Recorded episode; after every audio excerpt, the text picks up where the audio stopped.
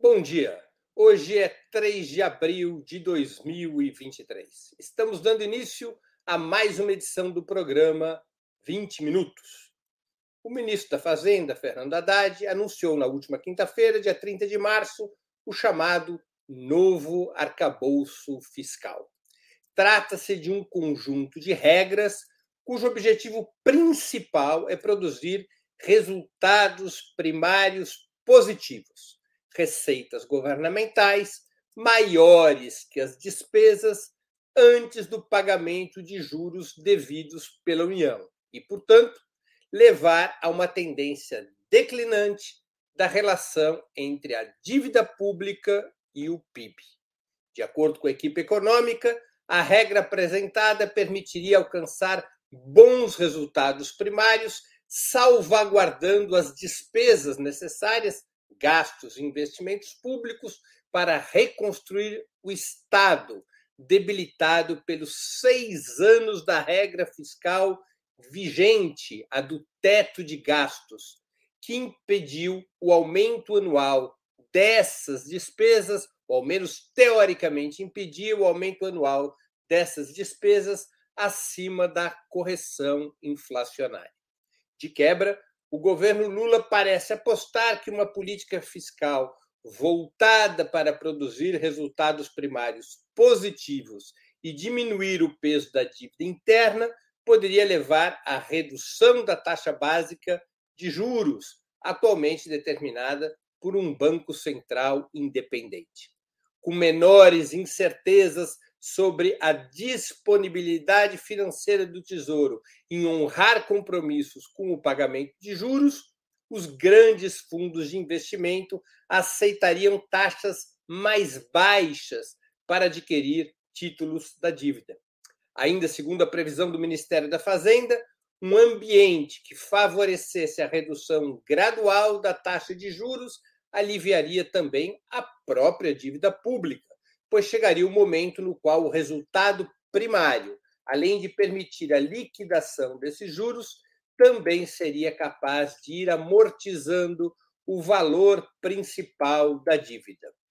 A queda dos juros, eventualmente viabilizada pela política fiscal, igualmente retiraria lucratividade da atividade rentista e baratearia o crédito, animando os capitalistas a investir mais em produção e geração de empregos. O capital privado, nessa conta, poderia ser um motor fundamental para o crescimento econômico, de forma autônoma ou através das chamadas parcerias público-privadas, as famosas PPP.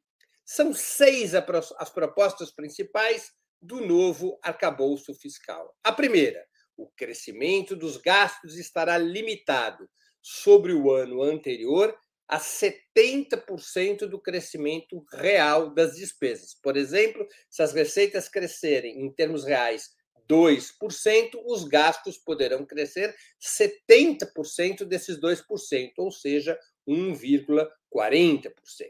Segunda medida, saúde e educação voltam aos chamados mínimos constitucionais, respectivamente 15% e 18% das receitas correntes líquidas da União, ou seja, do total de receitas menos as transferências para estados e municípios.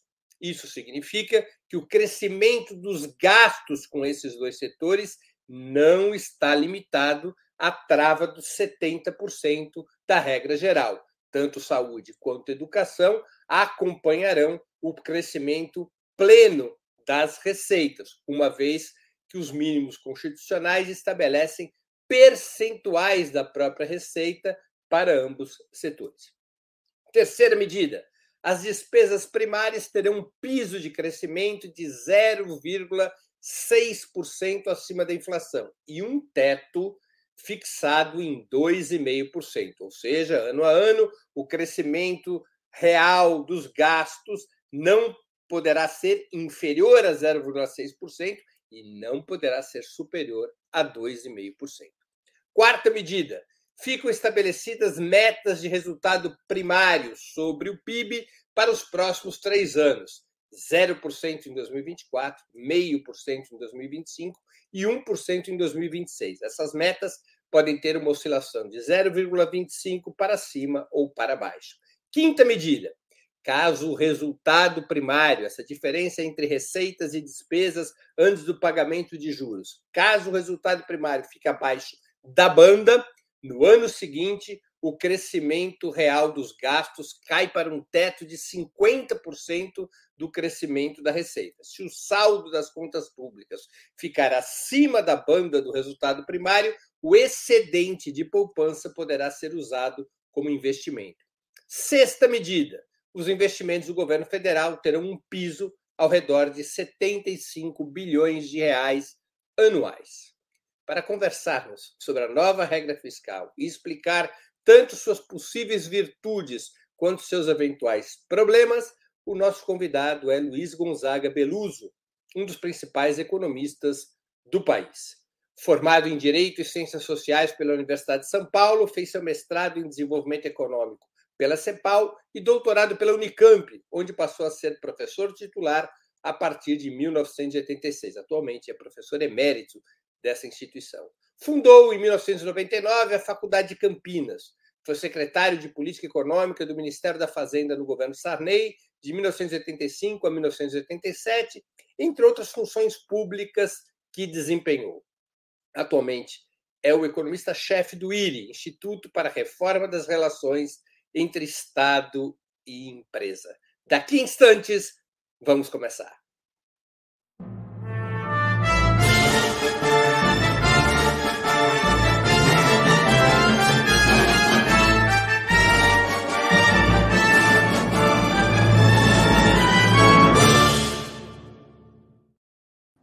Bom dia, Beluso. Muito obrigado por aceitar nosso convite. Uma honra ter novamente sua presença no 20 Minutos. Um prazer estar aqui com você. Beluso, vamos começar pelo começo. Por que, vamos, que o Brasil. Vamos começar pelo começo. Por que, que o Brasil. Não dá certo.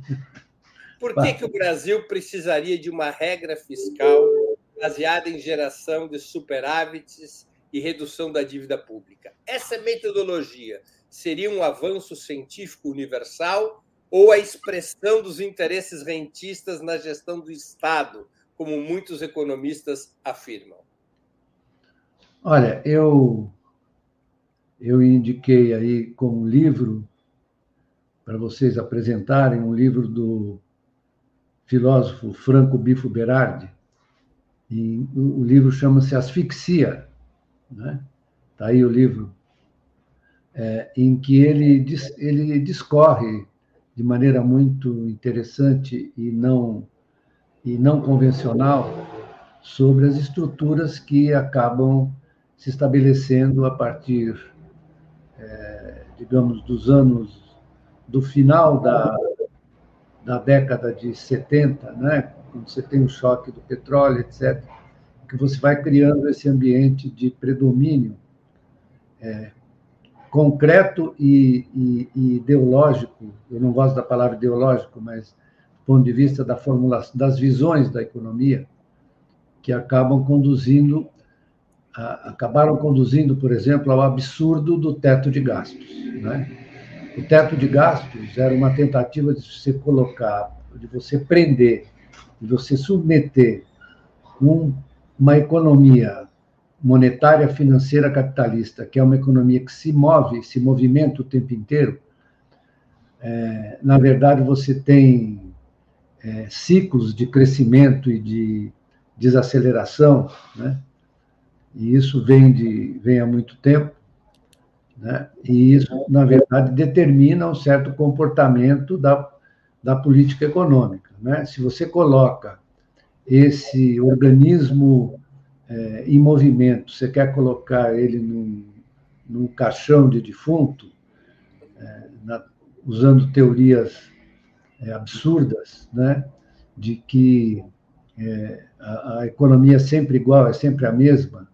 É claro que eles fizeram um exercício de criar uma ideia de produto potencial, que é uma construção, né, para que tem o hiato do produto, que quando a economia está aquecida, o hiato do produto é positivo, quando ela está muito desaquecido é negativo, então isso indica, na verdade, a possibilidade da ação do Estado, só porque é uma coisa muito formal. Né? No fundo, o que você quer fazer é enclausurar, é impedir que o Estado avance como coordenador da economia. Né? É, isso é uma regressão do ponto de vista daquilo que foi entendido e compreendido depois da Segunda Guerra e que levou a muitos países, inclusive o Brasil, no seu processo de desenvolvimento, a avançar de maneira impressionante. Né? O Brasil se transformou no país mais industrializado entre os emergentes, usando essa combinação entre as instituições de Estado e o setor privado, né? coisa que a China faz hoje com grande. É, eu pergunto: a China tem um arcabouço fiscal? Não, acho que não, né? A China não tem, ela é muito pragmática, ela vai fazendo o que é necessário, encaminhando a economia numa determinada direção, na combinação entre o privado e o público. Então, no fundo dessa questão, essa imposição quase de você formular esse arcabouço, e acho que o, o governo foi muito habilidoso em criar essa, esse, essa forma de você administrar as questões fiscais, porque eles colocaram tudo em termos de é, avanço e controle, avanço e controle, né? Ao estabelecer essas relações que você mencionou aí, né? O que, que eles deram? Eles tiraram a, a, a rigidez do teto de gastos, estabeleceram uma certa flexibilidade. E isso é muito importante, né?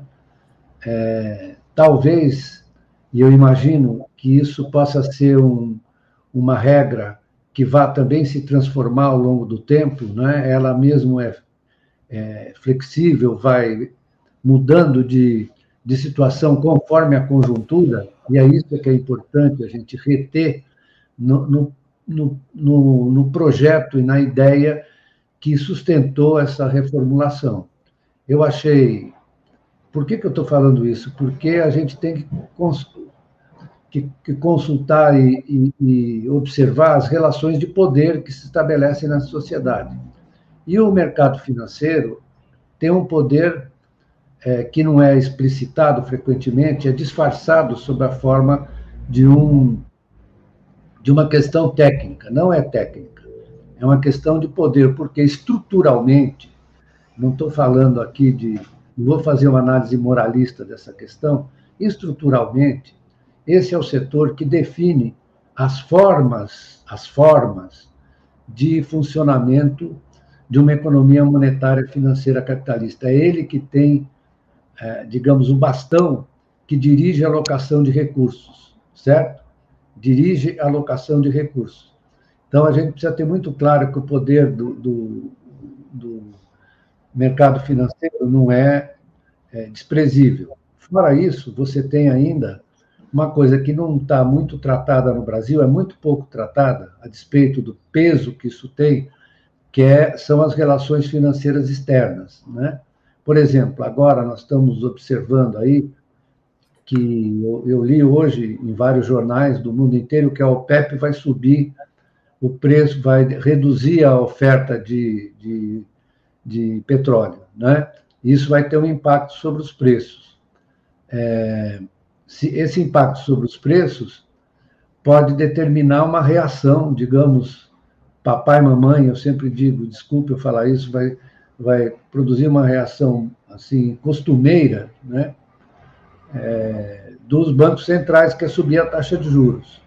Muito bem, é, isso corresponde a uma inadequação. Você me perguntou se isso é novo ou é velho. Isso é tão novo quanto velho, né?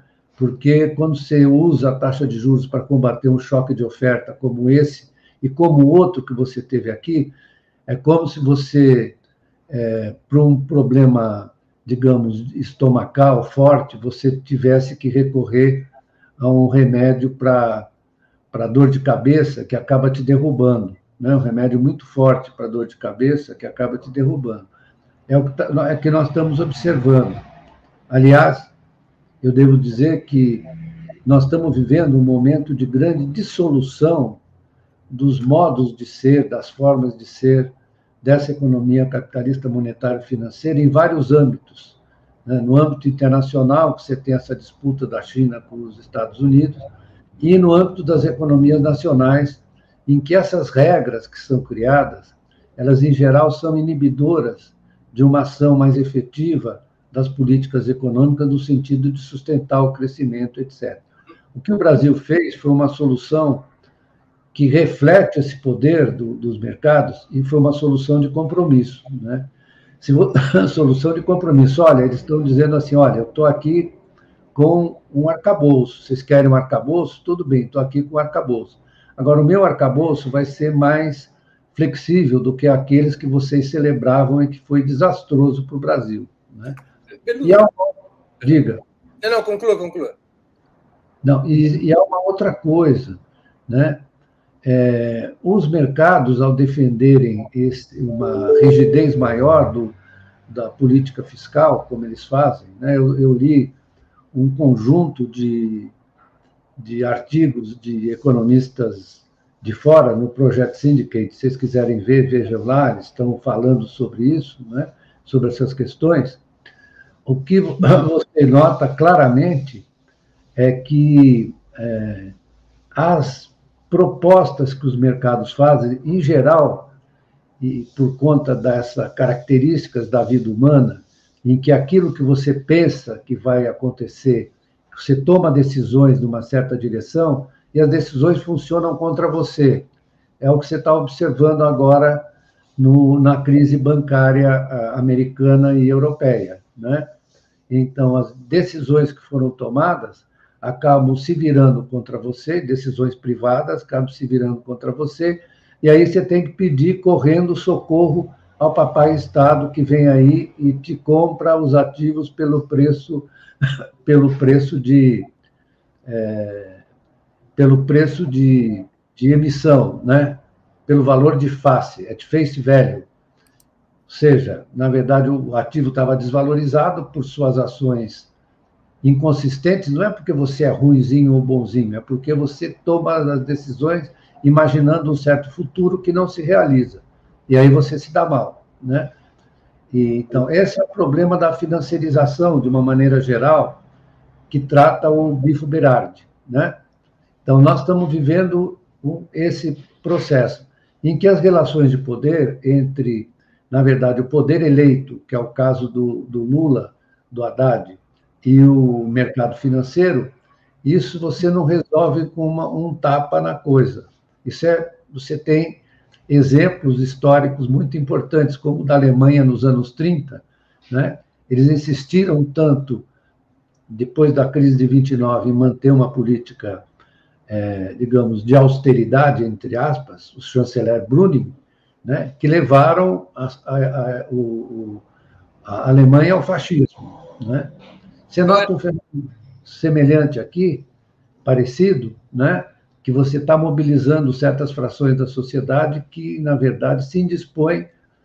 Quando eu vi os artigos sobre os 100 dias do Lula, o que me parece é o seguinte, na grande imprensa, é que eles não admitem. O Lula disse, não, porque eles ganharam dinheiro no meu tempo, que é verdade, ganharam dinheiro, etc é verdade, mas eles não admitem, não interessa se ganharam dinheiro ou não ganharam, eles não admitem um metalúrgico na presidência da República. Então, esse liberalismo deles está muito perto de qualquer autoritarismo e mesmo do fascismo. Peluso, o economista André Lara Rezende, de origem liberal, defende que a dívida pública brasileira, além de estar praticamente inteira em reais, ela é relativamente baixa e esse cenário abriria espaço fiscal para um ambicioso programa de investimentos que alavancasse a economia e expandisse assim o denominador da relação dívida-PIB, ao invés de cortar ou limitar gastos e investimentos.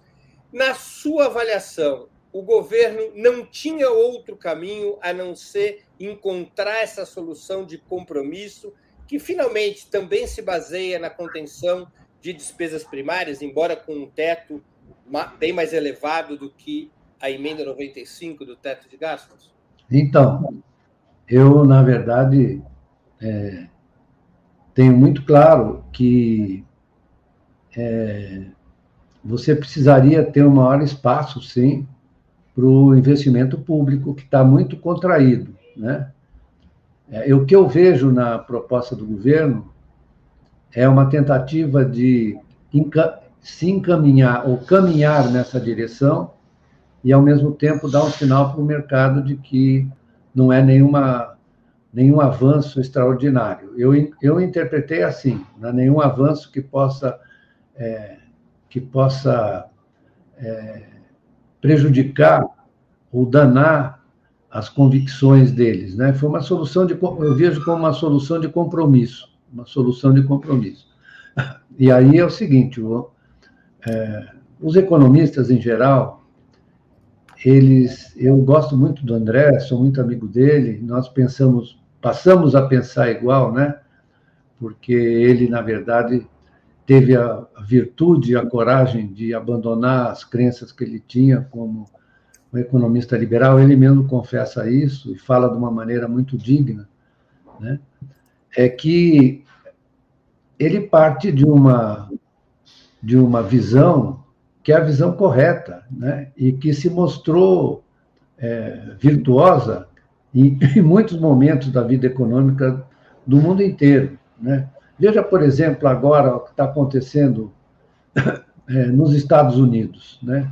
A despeito da política do Fed ser uma política, é, digamos, de subir a taxa de juros para combater a inflação, ao mesmo tempo, você tem uma política expansionista do ponto de vista do, dos incentivos, do gasto fiscal, etc., fiscal. que é a chamada do gasto fiscal, etc., etc., dos benefícios fiscais que estão sendo concedidos aos setores que eles querem privilegiar. E aí isso decorre da concorrência com a China. Né? Eles estão querendo retomar um pouco o seu protagonismo industrial. Protagonismo, veja só como as coisas são, que eles é, cujo, que eles reduziram esse protagonismo porque eles mesmos incentivaram o movimento de capitais em direção à China, o que fez com que a China tivesse um choque positivo de oferta lá dentro né, e começasse a recuperar, a usar as empresas americanas como exemplo e reproduzir essas empresas eles mesmos. E a China é um exemplo de como, nessa articulação internacional, eles conseguiram, aliás, é, eles conseguiram suplantar os Estados Unidos como país industrial. Suplantar. E eles eram menos industrializados que o Brasil nos anos 80. Eu me lembro bem disso, porque eles vieram aqui falar com a gente, para se valer da experiência brasileira. E a experiência brasileira foi muito virtuosa. E os liberais dizem que foi o quê? Foi tudo, como disse o Gustavo Franco, 40 anos de burrice, que tiraram o país do, do, da economia cafeeira, que aliás tinha também suas virtudes sistêmicas, que as pessoas não sabem, uma industrialização é, é, assim, elementar, né, para saltar da economia cafeeira e daquela sociedade acanhada, para saltar para a industrialização. E a China começou a fazer isso, a China teve a virtude, a humildade, os chineses, de procurar os exemplos de industrialização bem-sucedidos e eles, na verdade, hoje produzem mais ou menos 34% da manufatura mundial, né? Você sabe, superando todo mundo. Então, nós, eu queria chamar atenção também, Breno, para o fato de que você tem que pensar na organização institucional. Como é que você combina né, o, o setor financeiro público que está todo mundo querendo no mundo inteiro, que as pessoas não sabem, está todo mundo pedindo, né? na Inglaterra, na Europa, todo mundo pedindo um sistema financeiro público, empresas públicas que, na verdade, investem a, além da, da, da, da, da demanda existente, né? eles criam demanda na frente para o setor privado, é isso que os chineses fazem. É o, o, país que tem maior empreendedorismo do mundo. Você pode falar o que você quiser, né? E um monte de besteira que se fala sobre a China. Então, é, é isso, eles rearticularam do ponto de vista. É... Agora, não faz falta no Brasil, especialmente no governo Lula, um programa dessa magnitude de investimentos públicos claros que permitem impulsionar um novo ciclo de desenvolvimento? Então, Breno, deixa eu te falar uma coisa. Eu estou vendo com muita, muito interesse essa essa viagem do, do presidente Lula à China, porque a China, com o seu programa de expansão articulado em torno de, um, de uma visão assim é, multi, multifacetada e multilateralizada, multilateralizada das economias, certamente nós vamos poder mobilizar, como você, não sei se você viu, que boa parte das transações que nós vamos fazer com a China talvez possam ser feitas nas moedas nacionais. Isso é um projeto interessantíssimo, porque o maior parceiro comercial e provavelmente parceiro de investimentos que o Brasil vai ter, já tem e vai ter, será a China.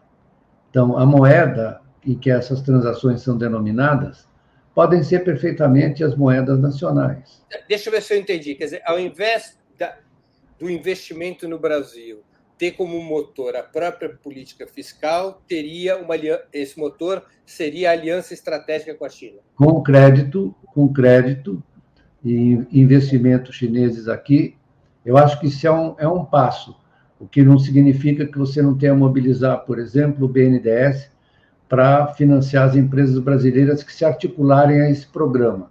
Eu estou falando de um problema de articulação, certo? E eu estou vendo que, do meu ponto de vista, essa viagem à China é muito importante, porque você pode aí construir aí um arcabouço pró-crescimento, pró-crescimento. E esse arcabouço, vou lhe dizer, pró-crescimento, que vem, é, na verdade, de uma construção institucional entre Brasil e China, ele pode facilitar o andamento da política fiscal. Vou lhe dizer por quê. Porque aí a economia vai sofrer um choque positivo de gasto e de oferta de financiamento, e isso, na verdade, tem impacto sobre a renda, tem impacto sobre a circulação, a criação e a circulação da renda, né? E isso vai gerar um resultado fiscal muito Sobe positivo. Subiriam, subiriam as receitas tributárias. Isso, isso. Porque o pessoal fica falando, eu vi o pastor falando, precisa aumentar a carga tributária. A carga tributária é importante, sobretudo do ponto de vista distributivo e alocativo. Né? O que é importante é, na verdade, o fato de que elementar de uma economia monetária financeira capitalista o que cria a renda e, coloca a renda para circular é o gasto. Né? Não é o contrário. Não é porque você tem renda que você gasta. Na verdade, na variação para cima, você precisa gastar mais para gastar mais para poder fazer com que a renda cresça, né? Isso um tal de José Schumpeter explicou, né, assim como outros, como um tal de Keynes também explicaram que é, o dinheiro nessa economia é riqueza potencial, ele está sempre olhando para frente. Então, você está criando riqueza na frente. Isso através do gasto, da construção de novas fábricas, da contratação de trabalhadores. Isso, os trabalhadores recebem a renda, as empresas que forneceram os equipamentos também recebem renda, compram de outros que são capazes também de, de produzir e gastar, e assim forma-se o circuito da renda. Né? O que tem de primário na visão é, conservadora, ortodoxa, é que eles pensam ao contrário. Eles ficam pensando, você precisa ter renda para fazer o gasto. Não é assim do ponto de vista macroeconômico. Do ponto de vista macroeconômico, é preciso que tenha gasto para você ter renda. Né? Você tem que olhar o sistema como um todo, como dizia o Keynes, e o sistema como um todo funciona assim. Então, em cada momento, você tem um certo nível de renda que só pode ser alterado se, na verdade, houver um gasto novo, líquido, um gasto líquido, maior do que aquela circulação que está ocorrendo agora. Isso não é muito fácil de entender, é meio contraintuitivo, mas é fundamental entender, porque senão você fica nessa história do ah, é, precisa ter, ter renda para gastar. Não, você precisa gastar para ter renda, certo? É o contrário. Então, é, é, eu, eu, sei que está falando o Américo Machado que a análise do Lara Rezende que o Breno citou é keynesiana. É mesmo, keynesiana. Por isso que eu estou falando que foi um, uma benção o André ter passado da visão, ele mesmo reconhece, mais convencional, que é, dizia ao contrário do que eu estou dizendo agora. Eu estou tentando explicar como é que isso ocorre, por que, que o André, qual é a, a sustentáculo da visão do André, que é essa visão da criação da renda nova, né, do crescimento da renda que só se faz através do gasto novo. Beluso, no final do ano passado, em entrevista aqui no 20 Minutos, você defendeu que medidas de fortalecimento da demanda, essas clássicas medidas keynesianas, a partir dos gastos públicos, seriam fundamentais, mas insuficientes. Explicou, então, sua posição favorável a um novo arranjo produtivo, que poderia ter, na fusão entre a Petrobras e a Eletrobras, seu carro-chefe. A regra fiscal proposta te deixa mais ou menos otimista a respeito desse novo arranjo produtivo que você defendeu?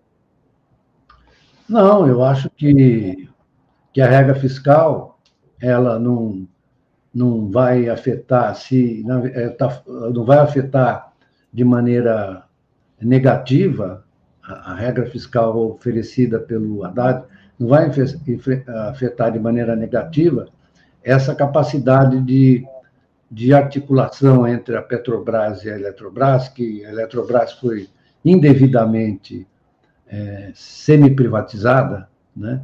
é preciso que você monte uma empresa de energia e essa empresa de energia comande a transição energética. Né?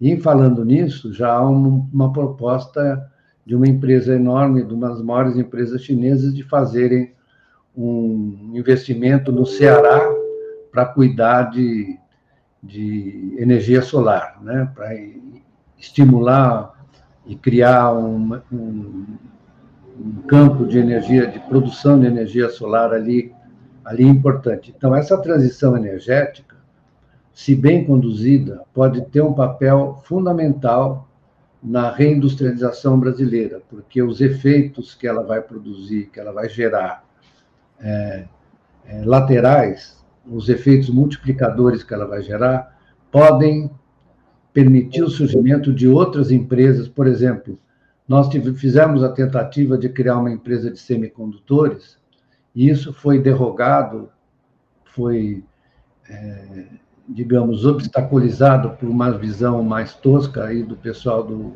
do Bolsonaro. Isso não é um pleonasmo, dizer a visão mais tosca do pessoal do Bolsonaro é um pleonasmo. Mas eu, eu queria dizer que é importante você caminhar porque sem que a gente entre no ambiente, na, nas estruturas da no, das novas tecnologias, e os semicondutores são fundamentais, mas para isso você podia juntar isso com o programa energético, né? o programa de transição energética.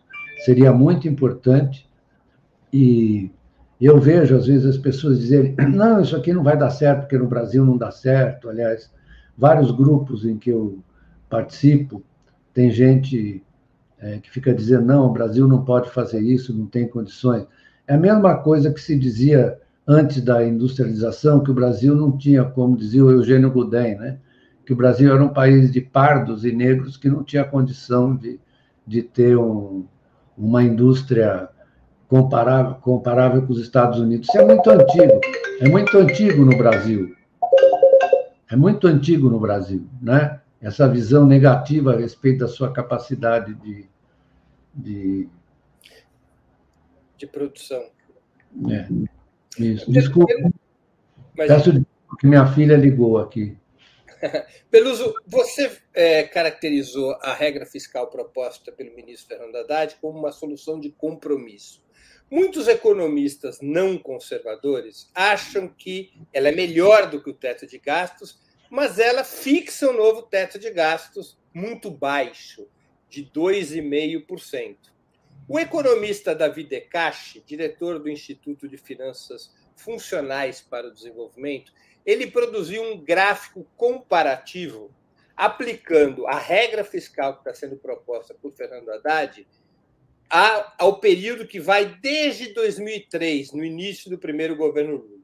Segundo essa síntese, segundo esse gráfico, o país teria perdido se fosse aplicado desde aquela época o novo arcabouço fiscal, cerca de 8,8 trilhões de reais atualizados em gastos públicos, praticamente um PIB em 20 anos. O próprio Descartes, a bem da verdade, alertou que esse estudo é preliminar. De toda maneira, o crescimento real médio nos governos Lula 1 e 2 foi de 5,2% ao ano, o dobro do teto que está sendo proposto na nova regra fiscal. E foi de 3,5% durante o governo Dilma Rousseff, também bem acima do que está sendo proposto pela nova regra.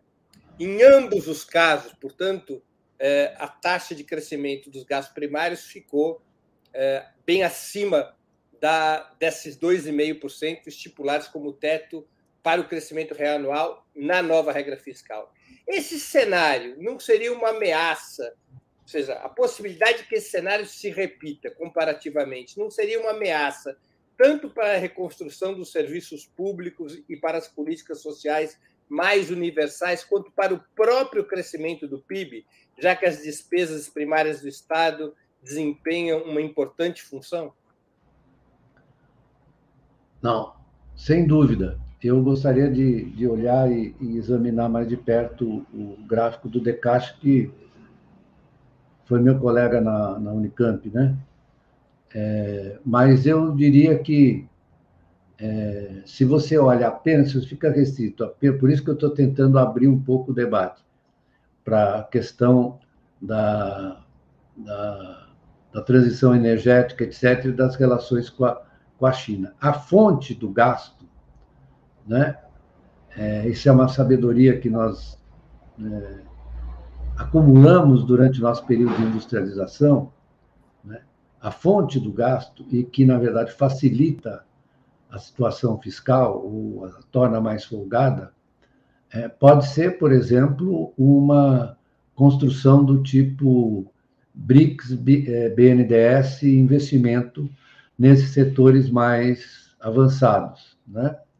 Eu imagino que haja alguma perspectiva de se fazer isso. Né?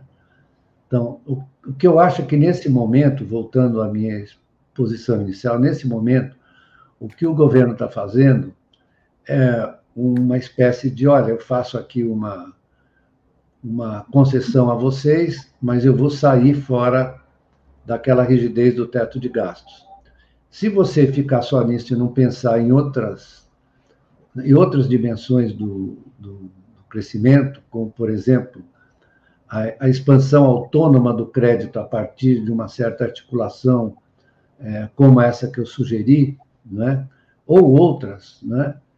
É, porque, em geral, os economistas ficam muito em cima do fiscal e do monetário, sem olhar o papel do crédito, que é muito importante, é decisivo, eu diria, para o desenvolvimento dessa economia. Né? Por isso, você precisa avançar nessa questão do crédito, não permitir que você deixe prosperar essa crise de crédito que nós estamos observando aí. Né? E para isso é preciso que também as taxas de juros caiam, porque esse sistema de eh, metas de inflação ele está sendo contestado no mundo inteiro, né? Todo mundo está tem gente que está muito revoltada e até com é, é, a vitória dos rentistas, dos rentistas. Na verdade, eu, eu diria que nós temos que devagar com essa história de rentismo, porque o rentismo é muito mais amplo do que a taxa de juros. O rentismo é você querer adquirir é, a, empresas já existentes, projetos já existentes, né? Todo o processo de privatização é uma forma de rentismo, certo? Você pega um ativo já existente e vai extrair valor dele. Esse é que é o problema maior, né? No mundo inteiro, aliás, que isso é o fruto da financiarização. Então, você tem que romper esse esse, esse arcabouço rentista, né? que não é só o cara ganha com a taxa de juros, que ele pode ganhar e pode perder, como quando sobe a taxa de juros, teve um monte de, de rentista lá que perdeu por desvalorização dos ativos que estavam com a taxa de juros velha, certo? Não é bem assim. Então, é uma coisa bem ambígua. Porque quando você sobe a taxa de juros e o, o estoque de ativos que você tem no seu balanço é está com a taxa de juros antiga, E se você precisar vendê-los por qualquer razão, você tem que marcar mercado. Você marca mercado, você vende por um, uma percentagem mais baixa do valor. Né? Se o valor é 100, você vai vender por 95. E aí você perdeu. Né? Então, não é, é, a história da taxa de juros é um pouquinho mais, mais complexa. Então, o que você tinha, tem que fazer, como aconteceu em outras ocasiões, é que você tem que caminhar na direção de um controle maior do crédito, como aconteceu na Europa depois da grande, da, da, da grande segunda grande guerra, que eles, a política monetária era sobretudo direcionamento e controle de crédito, coisa que nós já tivemos aqui nos períodos de avanço do nosso, do nosso desenvolvimento. Então, eu acho que é uma coisa um pouco mais complexa você ficar discutindo apenas ah, o, você fazer o jogo deles, que você fica fixado apenas, ah, então é a política fiscal. Como se a política fiscal fosse independente do resto, né? Isso é um sistema complexo e todo interrelacionado.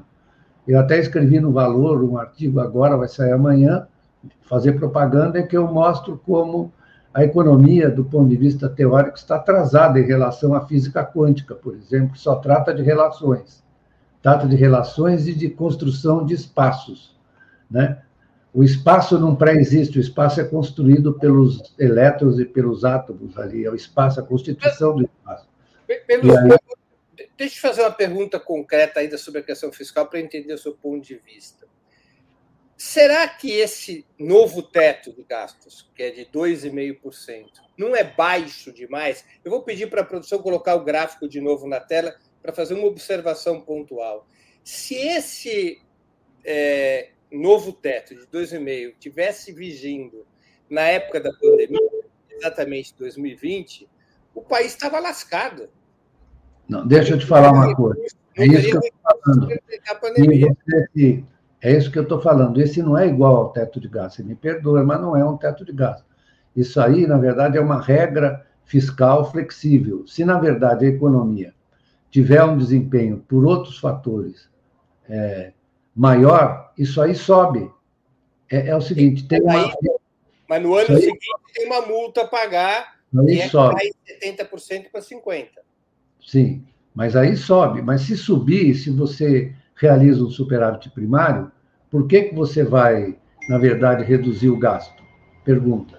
Aliás, o que é certo é o seguinte, é que o gasto fiscal ele seja, na verdade, anticíclico, que é a, é a proposta keynesiana fundamental que pouca gente, quando ele falava em socialização do investimento, ele falava que precisa ter. Isso sim é uma coisa que não está esclarecida.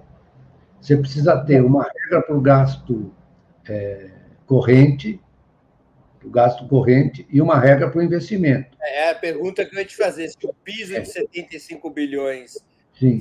pelo teu entendimento, esse piso de 75 bilhões que o governo anunciou, está dentro dos gastos primários ou é um orçamento à parte? Pois é, isso aqui tem que decidir, que não está claro. Certo? Isso não está claro, precisa decidir.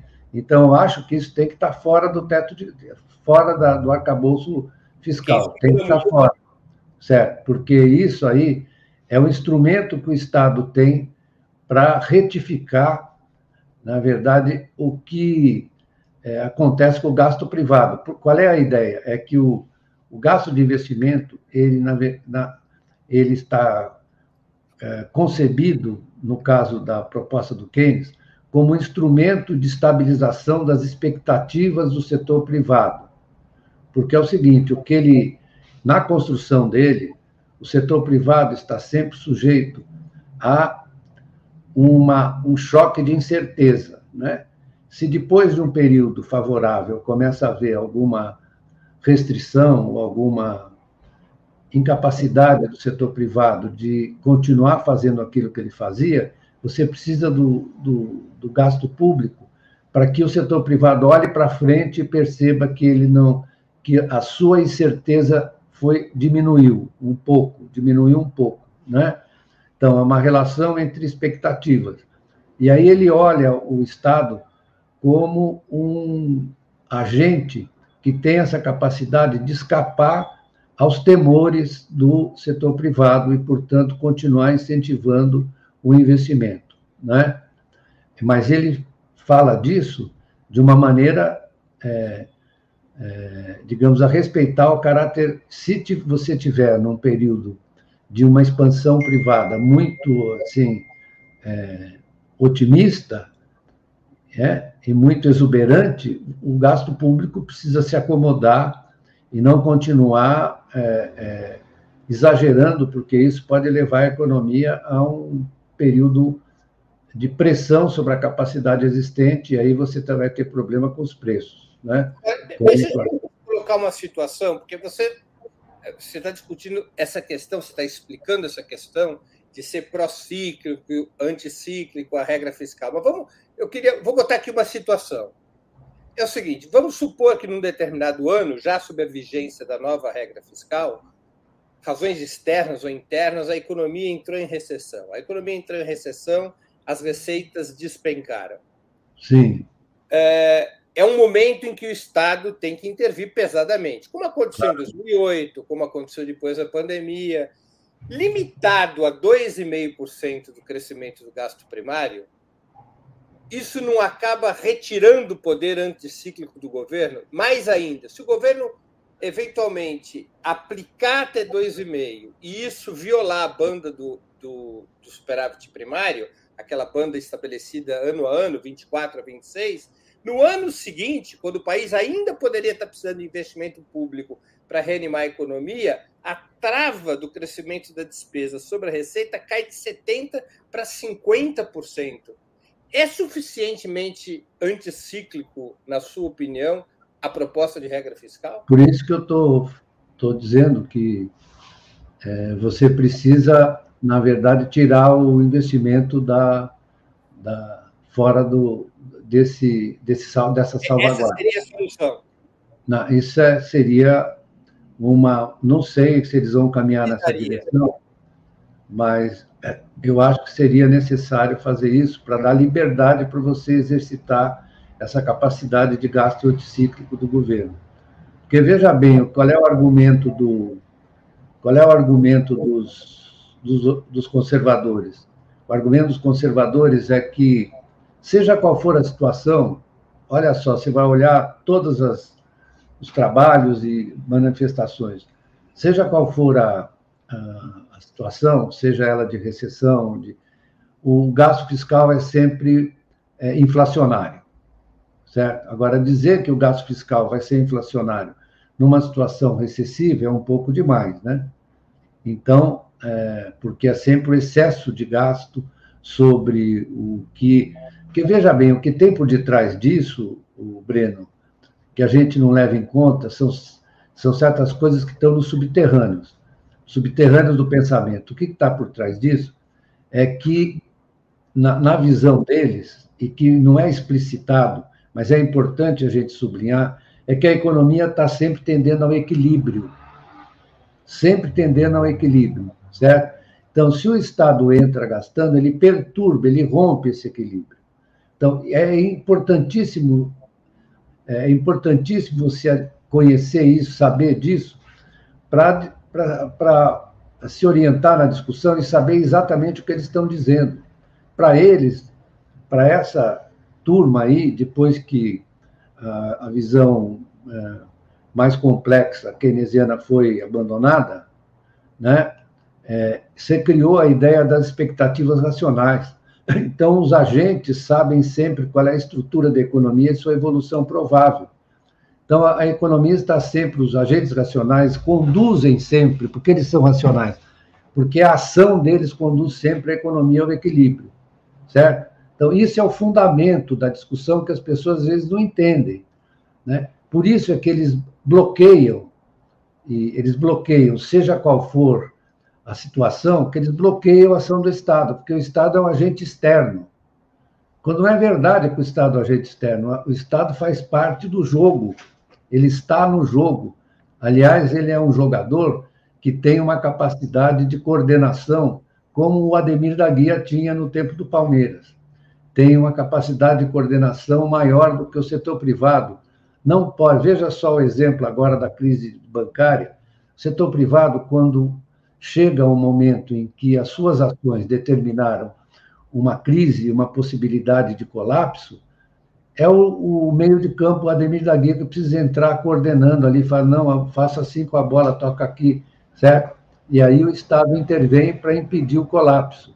Mas nós temos que ter muito claro que em toda essa discussão, o fundamento de toda essa discussão é que para a economia convencional, a economia dominante, o, o, o, o sistema econômico está sempre caminhando para o equilíbrio.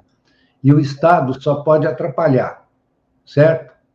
Ainda que na prática as coisas não ocorram assim, na verdade é o seguinte: imagina se o, nos Estados Unidos os caras acreditam nisso, eles vendem isso para os outros trouxas que estão por aí no mundo, né? Que você tem equilíbrio. Isso é coisa de escola de economia americana, que o André, o André Lara Rezende participou e sabe muito bem que a coisa não, não é assim, né? E aí tem essa demonização do Estado, precisa de um, de um, de um teto de gastos, precisa é, é isso aí. Mas tudo irrelevante para como funciona de fato essa economia, entende? Agora, sem os 75 bilhões serem um orçamento à parte, é, você acha que esse teto de gastos de 2,5% na banda proposta pelo governo pode virar um complicador da política fiscal? O governo pode ficar não, sem uma... Não, acho que uma coisa é você estabelecer um, um, um, limite como esse, e a outra é você tirar o investimento do teto de, do teto de gastos. Se você deixar lá, certamente você vai ficar constrangido. Certamente vai ficar. Quer dizer, essa liberdade, é aí que está.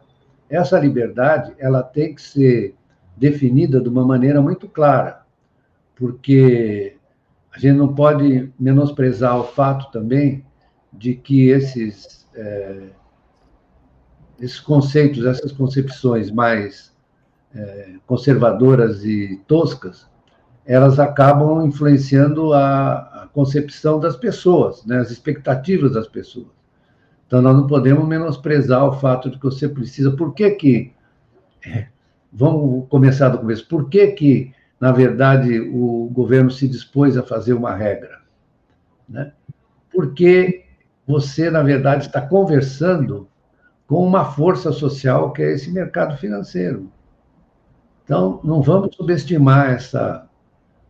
Eu posso citar várias ocasiões em que isso foi necessário, etc. Mas eu diria que é preciso que se avance um pouco e faça essa, essa mudança, retirando o investimento dessa, desse arcabouço. Deixa eu fazer uma outra pergunta pontual que também tem a ver com isso. É, eu vou explicar uma dúvida minha.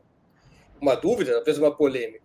É, ela está em como será aplicado o cálculo de 70% sobre o crescimento das receitas para se obter a taxa de crescimento das despesas.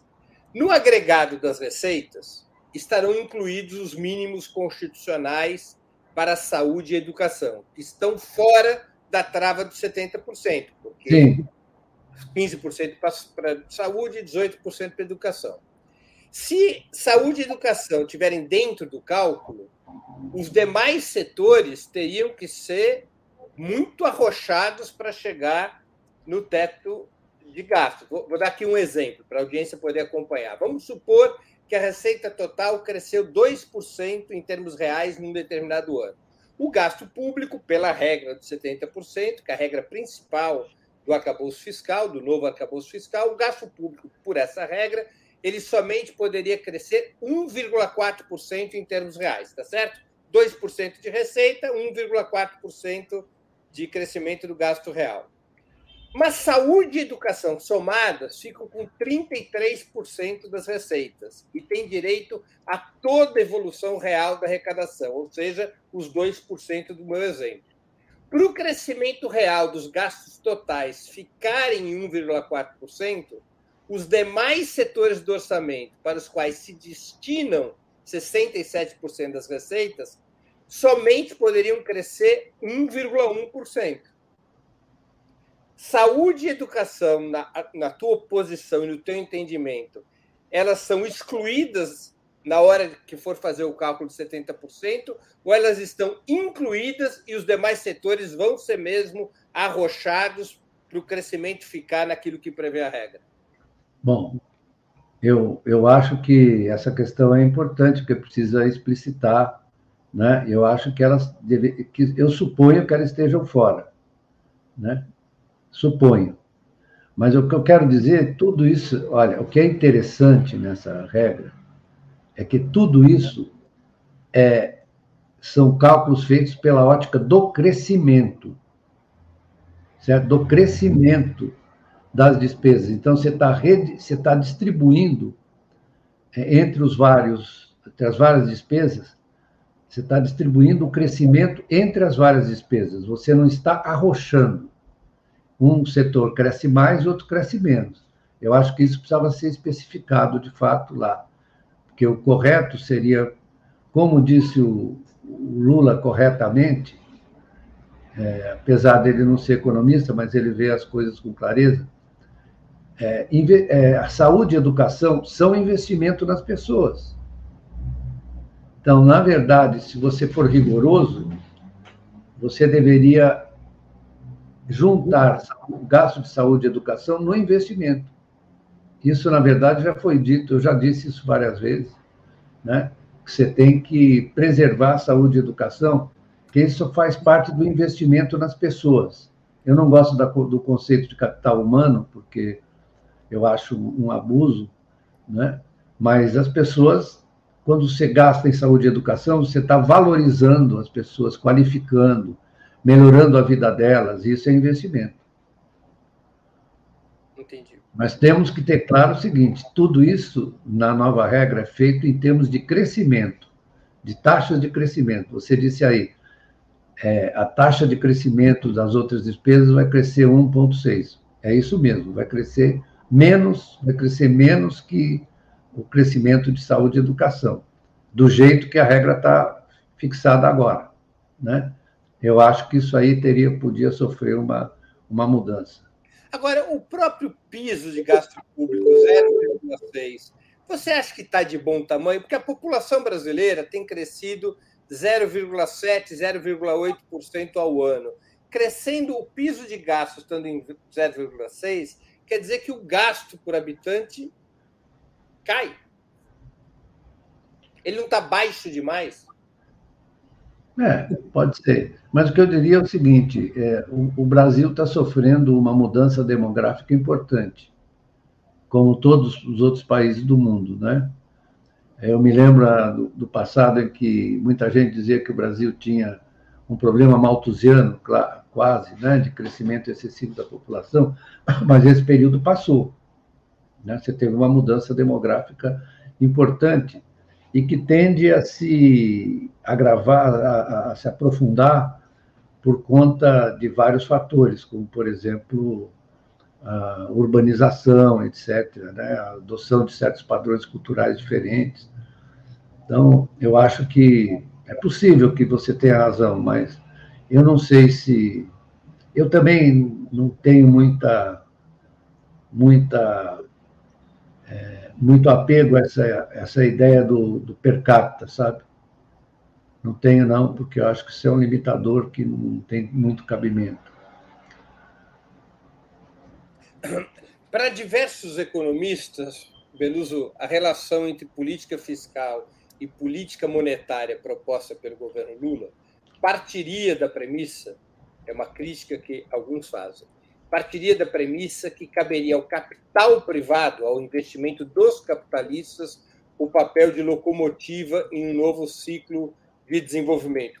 É a leitura que alguns estão fazendo da nova regra fiscal, em que a contração fiscal ela é relativa, ela é mais, ela é mais é, é, é, é mais suave, bem mais suave que o teto de gastos, mas há um elemento de contração fiscal em função do resultado primário. É a leitura, então, que fazem desta regra fiscal, de que, por esse desenho, o Estado cuidaria das políticas sociais, como, como saúde e educação, ou programas contra a pobreza, cuidaria da segurança pública de outros serviços essenciais, ao mesmo tempo garantiria condições favoráveis aos negócios, incluindo a própria política fiscal, mas o papel do investimento, a aposta sobre a quem caberia o investimento, estaria no capital privado, interno ou externo. Você acha essa crítica procedente? Eu acho, eu acho que, na verdade, isso é um pouco dicotômico, né? Um pouco dicotômico. Eu não, não, não garantiria a você que existe essa concepção no governo, não. Aliás, essa dicotomia ela é feita pelos economistas conservadores de que, repetindo, que o Estado deve se circunscrever simplesmente a criar as condições para que o investimento privado prospere, né? É isso que está em todas os, as propostas, os manuais e as visões, né? Porque o setor privado, é, o setor privado, ele na verdade, aloca corretamente os recursos, porque ele é racional, como eu estava dizendo para você. Né? Então, se ele é racional, é melhor que ele faça ao invés do Estado. Né? Só que isso reproduz, essa visão, reproduz a visão conservadora de que você tem uma oposição entre Estado e mercado na economia capitalista, o que é uma mentira deslavada. Eu estava outro dia vendo a tese de um rapaz, o Cassiano, que escreveu uma tese sobre o sistema americano a partir do Alexander Hamilton, né? E a maior, uma das maiores mentiras do mundo é dizer que o Estado não teve importância no desenvolvimento americano. Teve de maneira decisiva, né, particular, para, na verdade, produzir o mercado, de certa forma, ajudar a produção do mercado. Né? A capturar aquelas capacidades que estavam lá, até mesmo nas famílias, produzindo tecidos e, e ampliando isso através da, do banco, primeiro banco dos Estados Unidos, depois da, da, do protecionismo é, à indústria americana, etc. Então não há nenhum exemplo, não vou, é, não vou nem falar da Inglaterra, não, do, da Inglaterra mercantil, do Banco da Inglaterra foi criado pelo Estado inglês, é privado, mas criado pelo Estado inglês, começou como privado, ou do, do Bismarck na Alemanha, né? É impressionante como esse negócio volta e as pessoas acreditam nisso, né? Então, não há nenhuma, nenhum fundamento nessa ideia de que o, no capitalismo concreto, concreto, você tenha tido alguma experiência em que só o mercado funcionou, que o mercado puxou as economias. Não existe isso, não há nenhum, nenhum exemplo. Só há na, na, na no blá blá blá é, de pior qualidade é, ideológica, não gosto da palavra ideológica, que você tem por aí, né? É coisa do Luciano Hang, né? Luciano Hang. Esses caras aí que não, não falam coisa com coisa, né? Para não falar de outros que estão aí escrevendo nos jornais, como os, os do Instituto Von Mises, por exemplo, né? Essa turma. Eles falam isso com o mercado, não sei o quê. Não é que o mercado não seja, não faça parte desse conjunto de relações, faz parte, mas é a mesma coisa das partículas, das partículas é, dos, da teoria dos quanta, né? As partículas existem nas suas relações e o espaço que elas criam é criado nas suas relações. Beluso, eu vou ler aqui rapidamente, a gente já está se aproximando do final. Eu vou passar em leitura aqui as perguntas aos espectadores. Você sinta vontade de respondê-las como quiser ou não respondê-las, porque muitas você já abordou nas suas respostas anteriores. O Jimmy Ferraz, que é membro do canal, pergunta: Beluso, as operações compromissadas do BC são uma caixa preta malocada no pré-sal. É também uma jabuticaba brasileira? A Ana Tereza, professor, visto que as despesas terão limites, numa clara exceção às chantagens desconhecidas, talvez o governo não esteja apostando nos prováveis investimentos massíveis da China e outros por aqui? Flor de Mandacaru, professor, o arcabouço fiscal continua a frear o desenvolvimento? Também Flor de Mandacaru, professor, o governo pode parar de pagar a dívida pública? Que riscos isso implicaria? O Américo Machado, que contribuiu com o Superchat. Professor Beluso, essa análise de Lara Rezende que Breno citou é essencialmente keynesiana, Recife na luta, e novamente o Américo Machado. Professor Beluso, qual a semelhança da tese de Keynes e a de Kalec, e a relação delas com essa proposta de marco fiscal, Recife na luta? Se você quiser responder alguma das questões, sinta-se à vontade. Beluso. Quase todas as questões exigiriam um, uma aula, né? porque são questões complexas, não, mas é, Keynes e Kalec, eu respondo, são muito é, parecidos, né? sendo que o Kalec inspirou-se no. Kalec, Kalec tá, você escreveu, está incorreto. O Kalec é, escreveu a partir dos esquemas de reprodução do Marx do segundo volume do Capital. Ele formulou, sim, o princípio da demanda efetiva de uma maneira muito parecida, muito parecida com a do Keynes e antes do Keynes, né? Foi antes do Keynes. É, que o Keynes ele escreveu um pouco antes do Keynes.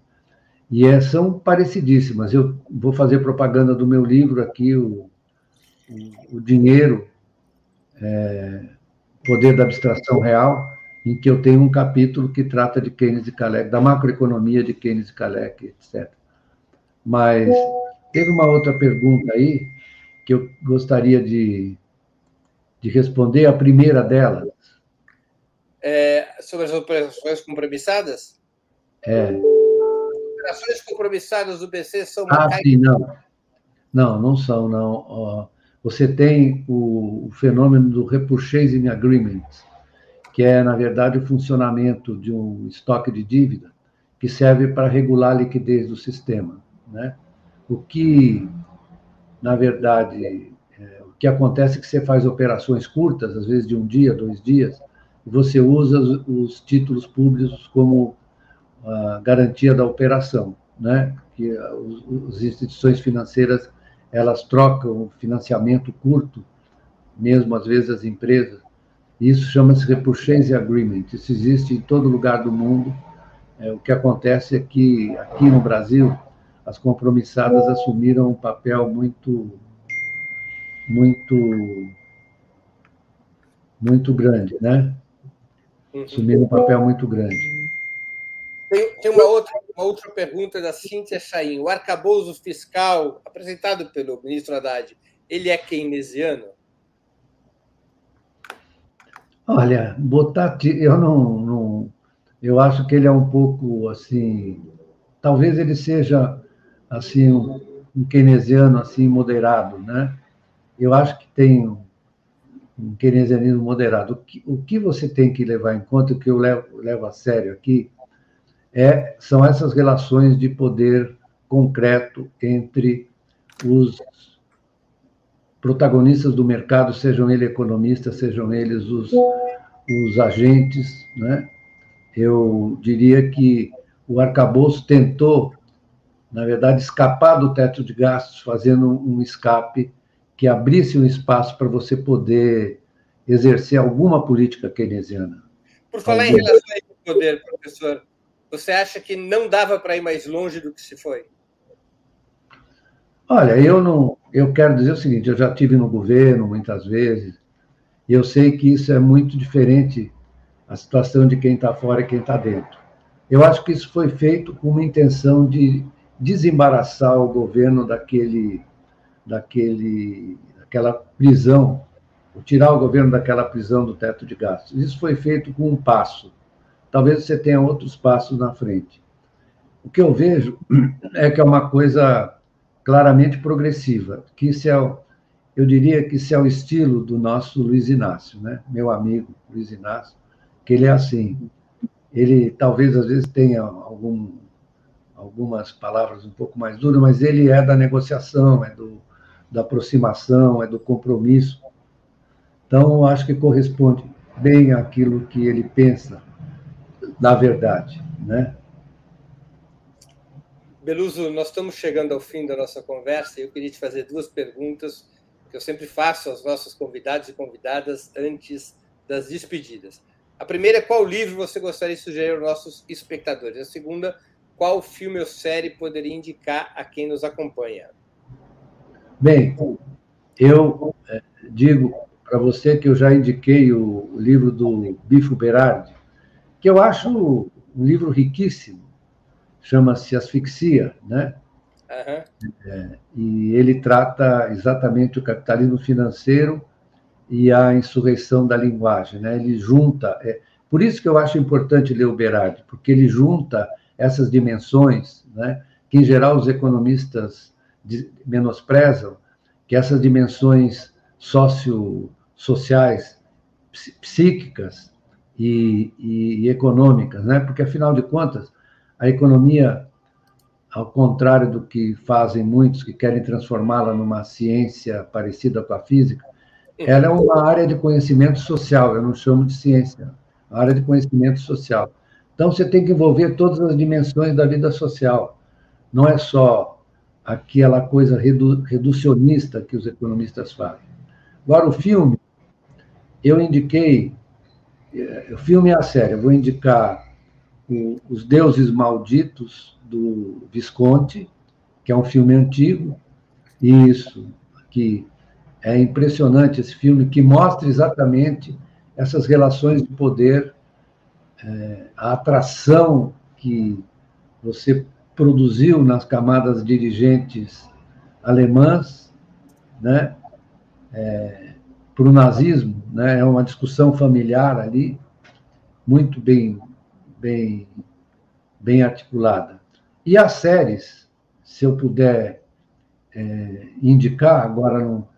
Eu gosto muito de uma série é, americana chamada Blue Bloods, que é sobre a polícia e a justiça e as dúvidas que eles têm em relação aos direitos dos, das pessoas, etc., as discussões, os debates que eles têm sobre a legalidade, sobre a ilegalidade, como é que é muito interessante. É o Tom Selleck, que faz o papel do inspetor de geral. Você já viu isso aí, Breno? Não vi. Não. Vale a pena ver, tá na porque é uma discussão. Em que plataforma, em que, plataforma que pode encontrar? Está no Universal. Está no Universal. Está no Universal. É interessante, é das mais interessantes, porque ela não é só uma descrição de aventura, mas das dúvidas que os policiais e o, os membros do Ministério Público e os juízes têm a respeito da execução e do respeito à lei. Né? É muito interessante. Beluso, eu queria agradecer muito pelo seu tempo por essa aula sobre a economia brasileira e a nova regra fiscal. Muito obrigado por mais uma vez ter aceito o nosso convite. Eu que agradeço o seu convite. Não sei se eu dei uma aula, eu, na verdade, acho que deixei mais dúvidas do que certezas e isso é a, função do professor, né? É, Mas é a, essência, a essência de uma boa aula é deixar mais dúvidas do que certezas, não é? É isso mesmo, é isso mesmo, Breno. Exatamente. E o Palmeiras, Beluso? É, o Palmeiras jogou muito mal, perdeu, né? E faz parte também, entre as dúvidas é, que são. É, que acompanharam minha vida, foi as dúvidas a respeito de se meu time vai ganhar ou perder, porque no futebol você ganha e perde, né? E não há essa, esse fenômeno. O Palmeiras ganha muito mais que perde, mas dessa vez perdeu, isso faz parte do, do, do torneio, do jogo, da disputa, faz parte do jogo. Perder, seja para quem você vai perder. Eu já vi o Palmeiras perder para muito time é, dito inferior, etc. Mas não existe isso no futebol. Existe o jogo jogado tinha, tinha que te perguntar isso, porque a nossa editora, Fernanda Forgerini, é uma palmeirense doente e ela quer sempre saber a tua opinião sobre o Palmeiras. Muito Fala para ela ficar tranquila que se perde, se ganha. O Palmeiras tem, na verdade, uh, conquistado mais vitórias do que derrotas, então uh, é bom ficar tranquilo, né? É isso aí. Beluso, um grande abraço mais uma vez, muito obrigado. Abração. Tchau, tchau. Também agradeço a todos e todas que assistiram a esse programa, em especial aqueles e aquelas que puderam fazer contribuições financeiras ao nosso site e ao canal de Ópera Mundi no YouTube. Sem vocês, nosso trabalho não seria possível e não faria sentido. Um grande abraço a todos e a todas.